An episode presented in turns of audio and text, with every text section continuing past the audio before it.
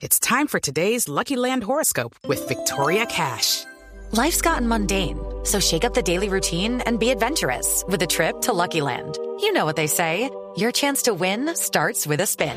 So go to LuckyLandSlots.com to play over 100 social casino-style games for free for your chance to redeem some serious prizes. Get lucky today at LuckyLandSlots.com.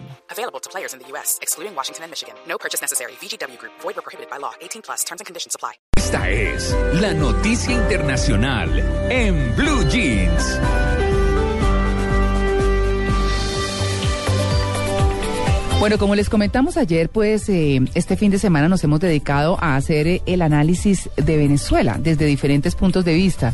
Queríamos hacer ayer el análisis de los posibles candidatos que estaban un poco ocultos y que podrían eh, enfrentarse en las elecciones al chavismo.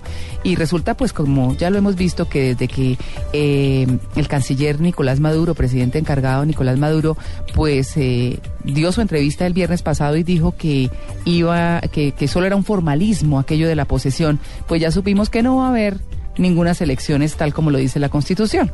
Así que pues las cosas nos cambiaron, hicimos un análisis ayer, pero hoy lo tenemos destinado, como lo hemos mencionado, a Cuba. Y es la importancia de Venezuela para Cuba, más allá de Cuba para Venezuela.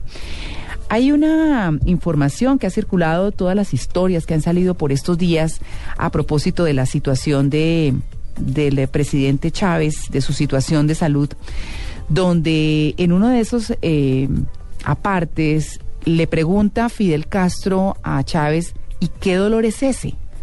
Y pues eh, le pregunta con inquietud el líder cubano. Y el presidente Hugo Chávez, eh, pues al no saber responder, dijo, yo, no encontraba, decía, decía, decía Chávez que no sabía qué responder y que él no encontraba cómo quitarse de encima los ojos de águila de Fidel que le dijo, ¿qué te pasa? ¿Qué dolor es ese? Y entonces empezó a preguntarle, como le pregunta un papá a un hijo, y empezó Fidel Castro a llamar a los médicos, a pedir opiniones y tomó el mando, como dicen, de la salud de Chávez. Eso fue el primero de julio de 2011, un día después de hacer pública su enfermedad, eso lo, lo contó. Así que, pues vamos a hablar de, esto es solo un episodio de esa relación de Venezuela con Cuba, pero más allá de eso queremos saber qué va a pasar con Cuba después o si llegara a morir el presidente Hugo Chávez. Invitamos eh, a, o saludamos mejor a nuestro invitado especial de este fin de semana, el analista Jairo Libreros. Jairo, muy buenos días. María Clara, muy buenos días. Bueno, esto es solo una parte de la historia. ¿En qué momento empiezan a acercarse tanto Cuba y Venezuela? Yo creo que hay dos momentos de, de acercamiento político. El primero de ellos giró en torno eh, del frustrado golpe de Estado en 92, cuando el teniente coronel Chávez busca eh, sacar de forma violenta a Carlos Andrés Pérez del poder eh, con, con argumentos relacionados con la corrupción, la falta de, garantías para un gobierno eh, democrático de oposición y apelando a una difícil situación económica internacional que afectaba mucho, de manera particular a los venezolanos. En ese momento se da un acercamiento especial entre Castro, particularmente la cúpula, los hermanos Castro, Fidel y Raúl, y el teniente coronel Chávez. Yo creo que los hermanos Castro en ese momento tuvieron la habilidad de identificar que Chávez podría ser eh, no solamente un delegatario de las ideas del socialismo, del comunismo, ya por aquellos años eh, trasnochados por cuenta de la caída del muro de Berlín, sino particularmente entendieron que Venezuela podía ser el sustituto económico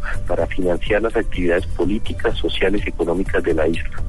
Y un segundo momento de aproximación muy importante, creo que se da ya casi en el cambio de siglo, cuando el presidente Chávez entiende que los hermanos Castro es el piquete que le permite tener una relación internacional con otro tipo de líderes autoritarios que no están vinculados con Estados Unidos, lo cual le garantizaría al presidente Chávez tener eh, un blindaje especial, porque se mostraría a nivel internacional como una víctima del capitalismo eh, norteamericano y de otra manera evitar que Estados Unidos intervenga de manera especial en temas políticos internos y tener una garantía de mantener el socialismo del siglo XXI. Creo que esos son otros momentos de acercamiento entre Chávez y los hermanos Castro. Claro, Jairo, ¿en qué momento comienza el presidente Chávez a hacer eh, todos esos regalos y esas concesiones económicas a Cuba y de qué depende hoy Cuba de Venezuela? La dependencia, la dependencia de Cuba en relación con el dinero que le entrega eh, Venezuela es gigantesca. Eh, en un estudio que se publicó en octubre del año pasado por parte de la Universidad eh, de Miami, se calcula que más de 10 mil millones de dólares anuales es el apoyo efectivo que entrega el presidente Chávez a los hermanos Castro. Este dinero viene llegando a las arcas de los hermanos Castro aproximadamente desde el año 2001, año que es un, muy crítico porque es la época en donde el presidente Chávez Chávez afronta eh, una presión de la oposición muy fuerte en Venezuela. Eh, está el tema de, buscar un referendo para confirmar eh, la vitalidad y legitimidad del régimen de, Chávez en Venezuela y particularmente a raíz de ese, de esa intentora golpista de abril del año 2002, donde de una manera poco clara eh, sacan al presidente Chávez del poder los propios militares, eh, lo llevan a una a un establecimiento militar y el presidente Chávez entiende que a partir de ese momento necesita algo que es vital para entender lo que pasa hoy día en Venezuela.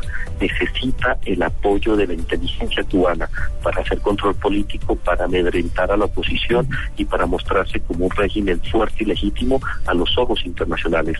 A partir de ese momento, el presidente Chávez entrega más dinero eh, a los cubanos y Cuba le paga no solamente con médicos para las misiones, sino de manera especial con asesores dedicados única y exclusivamente al tema de la inteligencia política.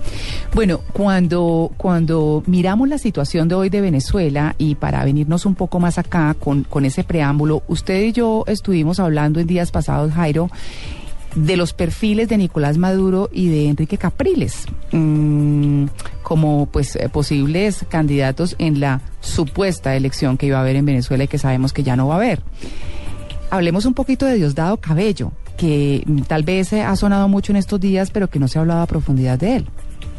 Diosdado Cabello es una figura eh, no solamente interesante desde el punto de vista político, sino que actualmente creo que es eh, la arandela que le hace falta a Palacio de Miraflores por varios motivos. Primero, el primer motivo es que Diosdado Cabello eh, se formó en la Escuela eh, de Formación de Militares en Venezuela. Es una persona que sale del ejército con el grado de teniente. Es un ingeniero que logra eh, no solamente adelantar sus estudios superiores, sino de manera particular se integra a toda la camarilla que conforma ese pensamiento golpista que desde muchos años atrás, quizás desde los 80, tenía ya en mente el presidente Chávez para llegar al poder y mantenerse en él.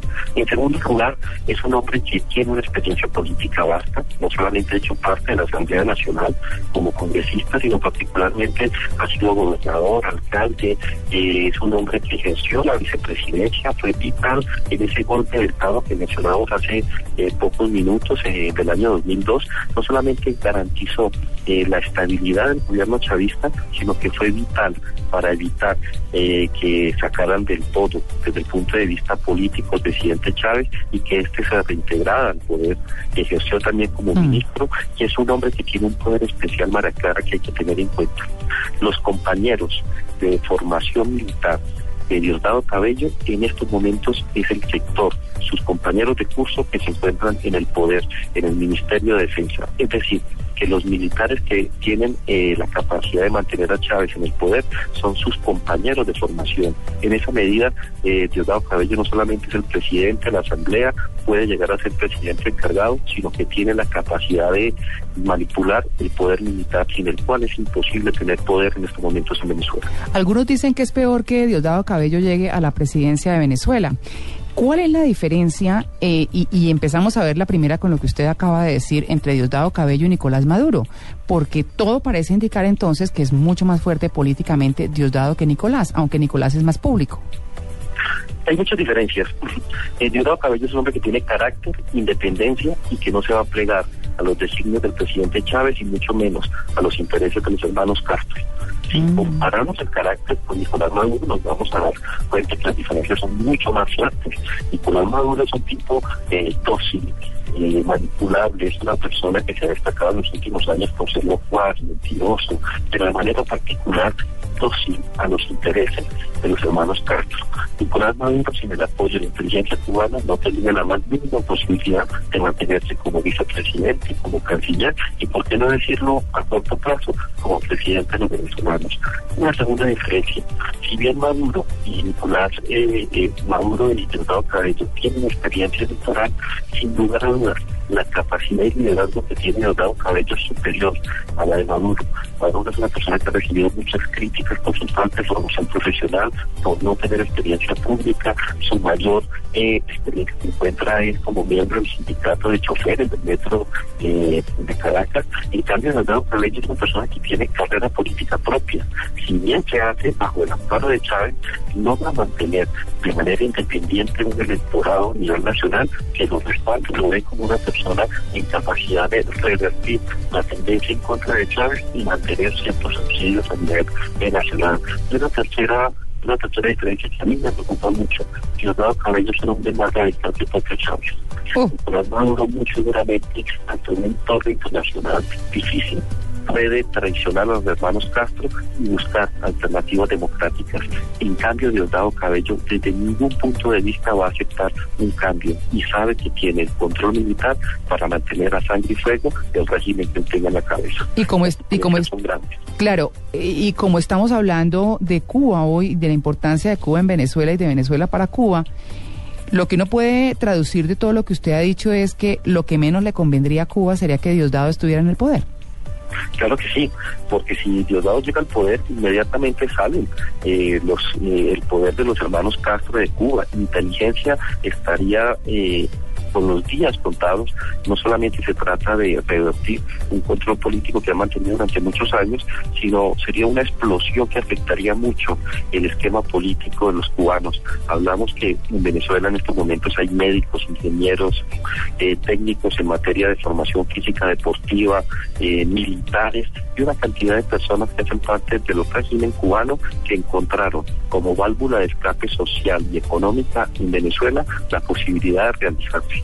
Esas personas inmediatamente tendrían que regresar a Cuba, pero la gran mayoría de ellas muy seguramente pedirían asilo y Diosdado Cabello, que es un hombre hábil, muy seguramente se los entregaría para generar una crisis profunda en el régimen de los hermanos Castro.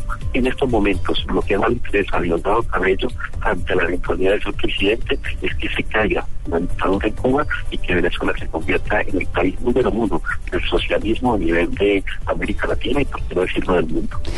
O sea que más allá de que se muera el presidente Chávez, la pregunta es, porque todo parece indicar que el presidente está muy mal, eh, es, es lo que se habla, porque no hay una información clara, como bien lo hemos estado informando, eh, más allá de que se muera el presidente Chávez, es quién queda entre Nicolás Maduro y Diosdado Cabello, y de eso dependería el futuro de Cuba. Sin lugar a dudas, el pulso entre Diosdado Cabello y Nicolás Maduro no solamente va a determinar a corto plazo el futuro del socialismo del siglo XXI, sino de manera particular cómo va a ser la forma de gobierno en los próximos 10 años en Venezuela. Si se mantiene esta eh, rivalidad entre estos dos candidatos, creo que es el escenario más interesante para la democracia en Venezuela, porque tendría la oportunidad la oposición, encabezada no solamente por Enrique Capriles, sino por hombres como Pablo Pérez, eh, o como De los que íbamos a hablar el sábado. lo que vamos a hablar, exacto, sí. eh, tendrían toda la oportunidad para eh, alcanzar el poder, lo cual no significa, María Clara, que el poder en manos de los demócratas vaya a ser fácil. El Mm. proceso de transición de una Cuba, de una Venezuela cubanizada, con Mm. ideas trasnochadas y mal manejada, va a ser muy difícil para Venezuela y para toda América Latina, particularmente para Colombia por cuenta del conflicto armado y el apoyo que han brindado en el pasado a las FARC. Bueno, Jairo, pues mañana vamos a hablar entonces de, de qué pasa si se muere el presidente Chávez o qué pasa con quien quede en el gobierno venezolano y el grupo del ALBA que incluye nuestros países y que por supuesto pues han sido o ha sido un grupo liderado eminentemente por Hugo Chávez, quién sería su sucesor, cómo sería el tema, bueno, en fin. Puntos muy interesantes que vamos a hablar mañana con Jairo Libreros, que ha sido nuestro invitado este fin de semana para analizar desde todos los puntos de vista el, eh, la problemática política de Venezuela. Jairo, gracias.